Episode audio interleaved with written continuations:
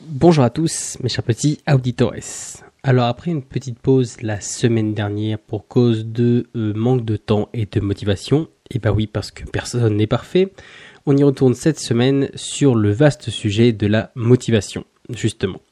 Mais avant toute chose, bonjour à tous et bienvenue dans ce 127e épisode d'Electron Penseur.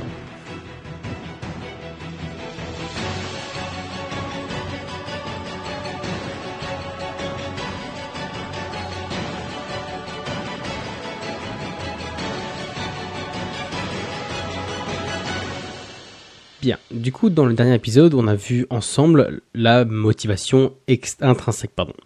On a vu du coup à ce sujet que finalement toutes les motivations intrinsèques, ce sont d'anciennes motivations extrinsèques.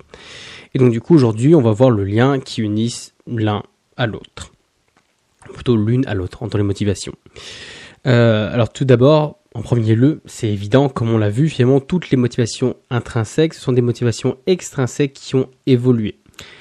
Et finalement, c'est sur la transition en ce sens sur laquelle on va concentrer l'épisode d'aujourd'hui, euh, parce que je me suis rendu compte que finalement, euh, que c'était déjà un gros sujet, donc je pense que je vais le diviser en deux. Donc aujourd'hui, on va voir comment des motivations intrinsèques, elles deviennent des motivations extrinsèques, pardon, elles deviennent des motivations intrinsèques, et la semaine prochaine, ce sera l'inverse. Oui, je sais, je risque de dire beaucoup de fois le nombre motivation et intrinsèque, extrinsèque, et même moi, je risque de me planter. Bien. Alors, comme on l'a dit, finalement, c'est une motivation, les motivations intrinsèques, c'est la motivation extrinsèque qui a évolué. Évolué comment? Eh bien, tout simplement en y trouvant du sens. Parce qu'en fait, tout simplement, une motivation intrinsèque, c'est une motivation extrinsèque à qui on a trouvé du sens, on a trouvé une raison. Et dans la phrase que je viens de dire, les deux mots les plus importants, ce sont nous et sens. Parce que trouver du sens, c'est trouver un intérêt, c'est comprendre, c'est assimiler au fond au fond de soi pourquoi on fait ça. C'est pour ça que d'ailleurs que moi j'ai toujours été très très nul pour tout apprendre par cœur parce que je comprenais pas le sens. Pour moi ça n'avait pas de sens et c'était tellement démotivant que j'arrivais même pas à y mettre. Et ceux qui y arrivaient, en gros, le sens qu'ils y avaient trouvé, c'est que justement ça n'avait aucun sens et que c'était comme ça. Ouais, je sais, prépare ta boîte de doliprane parce que cet épisode il s'annonce sévère pour tes neurones. Et donc, ça tombe bien, super transition. Parce que l'autre élément dont on va parler aussi, c'est le nous, le nous qui est important. Parce qu'en fait, on trouve quelque chose que par rapport à soi, que par rapport à sa propre interprétation, par rapport à ses propres goûts. En gros, un seul et même sujet, il peut provoquer la découverte de nombreux sens. Il peut avoir, pour différentes personnes, il peut avoir un sens différent. On va prendre un exemple, le sport. Euh, le sport comme sens, tu peux avoir bah, ne pas mourir, par exemple, euh, être en bonne santé, rencontrer des gens, voyager, se vider la tête, être musclé, augmenter sa confiance en soi, séduire, nourrir son ego, devenir, gagner de l'argent, devenir riche. Tu vois, un, tu vois, un seul sujet, il y a des dizaines de sens différents, des dizaines de raisons différentes pour lesquelles les gens y feraient du sport. Alors qu'au fond, tout le monde fait exactement la même chose, la même action, mais pas pour les mêmes raisons. Donc en gros, une motivation extrinsèque, elle devient une motivation intrinsèque quand on aperçoit le sens, ou plutôt quand on construit son propre sens autour. Et à ce propos, en fait, pour passer de cette motivation extrinsèque à la motivation intrinsèque, il existe plusieurs étapes que j'ai identifiées et on va les voir rapidement ensemble. La première étape, c'est on te force, on t'impose à faire quelque chose, au, mieux on te le demande. En gros, t'as pas le choix. C'est de toi-même, à l'arrière, tu n'y serais pas allé. Mais la société, tes parents, tes profs, tes potes, ils t'y poussent avec plus ou moins contre ton gré. On va prendre un exemple, la natation. Euh, de toi-même, tu n'irais pas te jeter dans l'eau, tu vois. Mais bon, tous tes potes, ils vont à la piscine, tu veux pas être exclu et rester dans ton coin, et même si t'as jamais nagé et que t'es pas trop rassuré, tu vas pas passer pour une mauviette, alors t'y vas. Donc tu vois, ça c'est l'étape 1, on te force ou on te force la main de manière plus ou moins volontaire. Voilà, ça peut être euh, euh, soit vraiment un truc un peu autoritaire, tu vois, le, prof ou les parents qui disent vas-y maintenant fais-le, ou tu vois c'est un peu un plus caché, tu vois, c'est pour, pour pas être renié du groupe ou pour euh, plaire à quelqu'un ou autre, tu vas un peu te l'imposer à toi-même. Étape 2, tu commences à y trouver un léger intérêt. Et le plus souvent, le léger intérêt que tu trouves en premier, c'est l'amusement. Donc l'amusement soit direct, parce que finalement, euh, tu es avec tes potes ou parce que l'activité, elle a été pensée dans ce but. Donc du coup, voilà, soit avec tes potes, donc tu t'amuses. Tu préfères n'importe quoi, tu t'amuserais quand même, ou soit l'activité en elle-même, elle a été pensée pour s'amuser, par exemple un jeu ou un sport. Euh, si tes potes ils te proposent un nouveau jeu de société ou un nouveau jeu vidéo ou autre, il y a fort à parier que tu finisses par avoir de l'amusement parce que l'activité elle a été réfléchie en ce sens. Parce que du coup finalement c'est drôle de jouer avec ses amis dans l'eau, on peut sauter un peu sans se faire mal, donc finalement tu dis que la piscine finalement c'était peut-être pas une si mauvaise idée. Donc du coup soit de l'amusement direct comme je te l'ai dit, soit indirect. En gros, c'est une activité qui est chiante et répétitive, mais tu imagines mentalement un jeu. En gros, tu te crées des espèces de défis pour savoir, je sais pas, qui va le plus loin, qui va le plus vite, qui va le plus longtemps sous l'eau ou autre. Voilà, en elle-même, l'activité, elle était juste répétitive, c'était juste faire des mouvements, mais de toi-même, tu vas réussir à en trouver des, euh, voilà, des, un amusement que tu vas te créer de toutes pièces. Donc ça, c'est l'étape 2. L'étape 3, c'est que tu développes ta curiosité. Alors du coup, c'est bien beau, après avoir gratté la surface, c'était cool, mais maintenant tu veux en apprendre un peu plus. Tu veux augmenter le panel de tes compétences dans le domaine. du coup, pour prendre l'exemple de la natation, la brasse, c'est cool, ok, mais le crawl, ça permet d'aller plus vite. Et puis l'apnée, ça rend plus indépendant. Tu vois, tu peux aller sous l'eau et tout ça, t'as pas le truc de tout le temps devoir rester à la surface ou autre et de te freiner. Tu vois ce que je veux dire? Donc là, tu commences à te dire, bon ok, t'as as passé le moment où t'as forcé, t'as passé le moment où tu t'amuses, mais on te dit, ok, en gros, là, je, me suis amusé avec les trucs de base, qu'est-ce que je pourrais faire d'autre, quoi, avec ce que j'ai à ma disposition? L'étape 4, c'est que maintenant que tu as été curieux, tu vas pousser encore plus loin. C'est-à-dire que du coup, tu vas développer tes compétences dans un but de performance. En gros, tu maîtrises les techniques de base, tu as commencé à te développer un, un, petit peu, tu vois, un peu plus que les techniques de base, mais maintenant, en gros, tu veux te confronter avec les autres. Tu cherches volontairement la difficulté pour la dominer. En gros, voilà, avant, tu faisais juste que nager, après, tu te dis, bah tiens, pourquoi pas essayer un peu ce mouvement-là. Et maintenant, tu vois, tu commences à faire la course vraiment avec tes potes. Euh, tu peux t'inscrire à des compétitions ou, euh, bah voilà, rentrer dans un club. Tu vois, là, tu te dis, ok, maintenant, c'était bien beau le, truc de base. Euh, maintenant, été un peu curieux. Finalement, ça me plaît bien. Donc, du coup, maintenant, tu dis, ok, maintenant, je vais rentrer dans le dur. Je vais apprendre des nouveaux trucs. Je veux que ce soit dur. Je veux, voilà, une espèce de, de sentiment de compétence, quoi. Et finalement, l'étape 5, en gros, l'étape 5, c'est qu'en gros, tu fais l'activité pour le plaisir, parce que ça te rend heureux de la faire, tout simplement.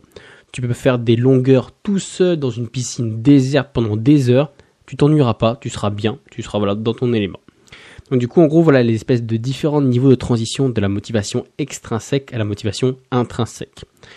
Alors du coup, comme tu vois, le maître mot dedans, dedans c'est de trouver du sens à l'activité. L'étape 1, il n'y a pas de sens. C'est une contrainte, c'est une motivation qui est extrinsèque. Euh, le seul sens que tu pourrais trouver juste à te motiver pour le faire, c'est suivre la norme. Euh, le sens à l'étape 2 que tu pourras avoir, c'est tu trouves du sens dans le sens où c'est drôle, c'est amusant, tu vois. Euh, à l'étape 3, le sens que tu as, c'est ta curiosité. Tu vois, tu te dis, bah tiens, je voudrais bien savoir comment ça marche et tout ça, et c'est un peu plus loin. Le sens que tu trouves dans l'étape 4, c'est la compétence. C'est que tu te dis, ok, maintenant je me suis amusé, maintenant j'ai touché un petit peu du doigt, grosso modo, un peu euh, la surface. Ça, a l'air cool. Mais maintenant, voilà, je veux, je veux aller plus loin. Donc, du coup, c'est la compétence. Et voilà, tu veux, tu veux monter en niveau, tu veux avoir de la difficulté.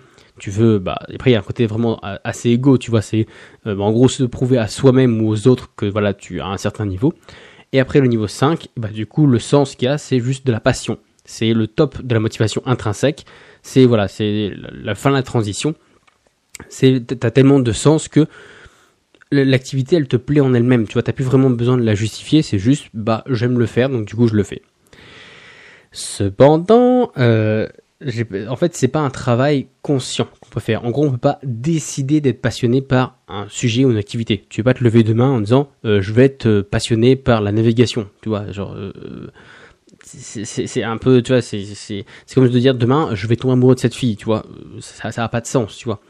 Parce que du coup, finalement, la passion, elle dépend des goûts, elle dépend de l'approche, et surtout, encore une fois, elle dépend du sens que chacun donne au sujet.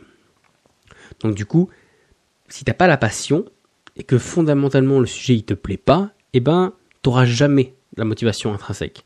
T'auras seulement une espèce de motivation extrinsèque alimentée en permanence par des choses genre ton ego, ton image ou la pression sociale. Tu vois que des trucs bien siens pour booster la motivation. donc du coup, le fait que tu ça, ça va te ronger et à un moment finalement tu vas perdre cet élément déclencheur et ton activité elle va s'arrêter là. Preuve que finalement c'était qu'une motivation extrinsèque très bien dissimulée où on avait presque l'impression que tu faisais ça pour le plaisir. Euh, par exemple, ce podcast, tu vois, c'est de la motivation intrinsèque. Je le fais, il euh, n'y a rien, j'ai pas de reconnaissance. Il euh, a quasiment personne qui répond, à mes demandes, quand je voilà des espèces de défis ou autres. Donc je le fais pas pour la reconnaissance, je le fais pas pour l'argent. Euh, tu vois, je le fais parce que j'aime bien le sujet. Et c'est pour ça que toutes les semaines, tu vois, je, je cherche un peu plus des nouveaux sujets, des trucs, des, approches ou autres, parce que fondamentalement, j'aime bien le truc. Si c'était juste euh, l'espèce de pression de, euh, bah voilà, moi, euh, même si, tu vois, à terme, j'en ai déjà parlé de peut-être faire des formations ou autre, mais si fondamentalement, la, la base de toute la motivation, c'était juste de faire de l'argent, de devenir riche, euh, bah je sais pas au bout si, je voilà je lance un truc et au bout de six mois il se passe rien bah c'est tout j'arrête le podcast j'arrête tout parce que du coup euh, bah j'aurais plus de motivation. Donc du coup ce serait bien la preuve que malgré tu vois tout ce temps que j'avais passé à une espèce de motivation euh, intrinsèque de j'aime le podcast pour le podcast en gros là ce sera une motivation extrinsèque pour l'argent qui était en gros sur du long terme. Donc du coup tu vois dès l'instant que ce truc là il s'écroulerait bah du coup j'arrêterai euh, pour donner un exemple, euh, alors je suis désolé d'avance, je vais massacrer son nom. Euh, je sais pas si tu connais Khabib Nurmagomedov, qui en gros est considéré comme l'un des meilleurs combattants de MMA au monde, qui a détrôné le fameux McGregor qui était perché sur son Olympe de l'UFC. Donc du coup voilà, sais, il était un peu amené comme un peu l'outsider et finalement il a, il a battu tout le monde, il est resté voilà un peu en maître là-dessus. Et en gros, finalement, il a arrêté sa carrière à la mort de son père, qui est mort euh, il y a pas l'année dernière, je crois, ou il y a deux ans, euh, des suites du Covid justement. Alors du coup, on peut se dire qu'il l'a arrêté sûrement par mémoire, parce que finalement, son, comme pour beaucoup d'athlètes, comme pour je pense au moins un quart des athlètes, euh, son père c'était son coach, mais ça n'empêche qu'il n'y a pas autant d'athlètes qui arrêtent parce que voilà ils perdent leur coach, parce qu'ils perdent voilà le, leur mentor, tu vois quand même ce serait leur père quoi. Donc du coup, je pense que si ça doit jouer, il y a forcément un truc où bah il se dit c'est une espèce, ça a plus le même goût, tu vois, c'est plus pareil et tout ça, donc du coup c'est un peu ça le démotive, mais aussi sûrement parce que en fait sa motivation elle n'était pas complètement intrinsèque, parce que du coup elle dépendait de facteurs extérieurs qui peuvent être très nobles, comme par exemple rendre fier son père, qui du coup finalement tu vois le fait de rendre fier son père, c'était peut-être au fond la vraie, le vrai sens de pourquoi il faisait ça. C'est un peu, tu vois, ce genre de choses, un peu comme euh, l'oncle de Rafael Nadal, tu vois, qui depuis tout petit l'a poussé à devenir voilà le meilleur. Euh, et donc du coup, tu vois, ce qu'il dit en gros, le but de sa vie, c'est dit je fais ça parce que le but c'est de rendre fier mon père, entre parenthèses, parce que c'est dans ce but-là qui m'a élevé, quoi. Et donc du coup, tu veux dire le fait de rendre fier son père, du coup, c'est la, la motivation extrinsèque profonde qui du coup est parti avec lui et donc du coup qui ont amené à son du coup il a pris sa retraite Maintenant, il est plus dans le milieu du MMA à cause de ça. Euh, donc du coup, tu je pense que c'est un, élément. Si, vraiment euh, le, sport en lui-même, le, le combat ou autre, ou de devenir le meilleur, c'était vraiment une motivation intrinsèque, il a pu se passer n'importe quoi, il aurait continué. Tu vois, on a plein. Des, des, bouquins pleins, euh, des gars qui voilà qui ont tout perdu, leurs femmes, leurs enfants et tout ça, et qui sont restés motivés et qui voilà qui ont réussi à construire un empire ou à devenir les meilleurs ou autre. donc du coup là, je pense que ça, c'est que ça devait toucher à quelque chose d'extérieur. Et donc du coup en gros tu vois montrer que c'était une motivation qui paraissait tout ce qui est plus intrinsèque parce que pour s'en prendre plein la gueule faut quand même être vachement motivé. Mais en gros tu vois finalement ça dépendait d'un élément extérieur. Et donc du coup quand l'élément extérieur il est parti bah du coup il avait plus de sens il avait plus de raison d'être. Donc du coup en gros sa propre raison le, but de, de motivation intrinsèque c'est du coup de trouver sa propre raison qui n'appartient qu'à soi et qui ne dépend que de soi. En gros comme je t'avais dit le monde entier pourrait s'écrouler que ça resterait toujours cher à ton cœur et que tu continuerais toujours de le faire. Donc du coup, voilà, c'est pourquoi ça que, surtout aux enfants, mais à tout le monde en général, il faut présenter le plus d'activités, le plus de sujets différents, car en fait, finalement, comme le sens, il est propre à chacun, et eh bien il faut ouvrir au maximum le champ des possibilités. C'est-à-dire, si tu proposes que euh, à tes enfants, un sport, un instrument et, euh, je sais pas, un loisir, tu veux dire, si s'il a pas de chance et que la roulette de ce qu'il aime, elle tombe pas exactement dedans, et eh ben c'est tout, il va passer sa vie. Il fera peut-être ça, mais tu vois, au fond de lui, c'est pas ça qui le motivera. Du coup, c'est pour ça que plus tu lui donnes de possibilités, plus il a de chances finalement d'arriver à, trouver l'activité précise où voilà, là il trouve vraiment du sens, où il a vraiment une passion. Alors attention, petite parenthèse, j'ai dit qu'on ne pouvait pas forcer à développer des passions, mais toutes les passions, elles se développent pas forcément en étant jeune on évolue, finalement les passions elles évoluent en même temps que nous. Tu peux adorer un truc vraiment surkiffé pendant 30 ans et le trouver complètement sans intérêt pour le reste de ta vie. Si tu as bien, c'est un peu, euh, je sais pas, si tu prends, on a tous par exemple des jeux vidéo ou des, trucs auxquels on a joué pendant des heures quand on était jeune. Euh, maintenant on a un petit côté nostalgique, tu vois, quand on le revoit ou autre. Si on y joue un petit peu, c'est plus que de la nostalgie, mais on n'a plus l'espèce de motivation intrinsèque où limite on en rêvait la nuit, où on sortait presque en cours de l'école pour pouvoir euh, aller y jouer, tu vois. Où on discutait que de ça avec nos potes ou autre. Donc tu vois ce que je veux dire, c'est un truc que t'as, c'était juste tes passions, elles ont, elles ont évolué. Alors pour faire un parallèle vraiment vraiment très borderline et vaseux, euh, c'est un peu comme les Allemands avec Hitler. Parce que si on y réfléchit bien, pendant 15 ans, ils lui ont voué une passion sans faille, au point de trahir leurs amis, leurs enfants, leurs voisins, leurs parents, juste pour lui, au point de risquer leur vie sans hésiter pour lui, avant finalement de comprendre pour le reste de leur vie qu'il était la pire chose qui soit jamais arrivée à l'Allemagne, et de finalement le regretter. Donc tu vois ce que je veux dire? Donc là c'est vraiment j'ai fait exprès de prendre vraiment un extrême, mais c'est pour te montrer que voilà, tu peux, tu peux euh, vraiment croire viscéralement à quelque chose, être vraiment motivé pour quelque chose pendant des années des fois, et finalement du jour au lendemain, cette espèce de crise de la cinquantaine, tu vois, euh, voilà finalement tu te rends compte que bah finalement c'est pas ça qui te plaît ou il y a d'autres choses qui te plaisent ou autre. Du coup c'est pour ça que ça peut toujours changer. Donc du coup, en gros, les passions, qui dépendent du sens qu'on leur donne, dépendent donc de notre vision du monde, et finalement notre vision du monde, elle évolue continuellement, parce que tous les jours, par une espèce parce que dès qu'on a des rencontres, dès qu'on a des expériences, dès qu'on voit des choses ou autres, notre vision du monde, elle change, et donc par effet domino, nos passions et nos motivations, elles changent donc au cours du temps. Donc du coup, voilà, rien n'est fiché.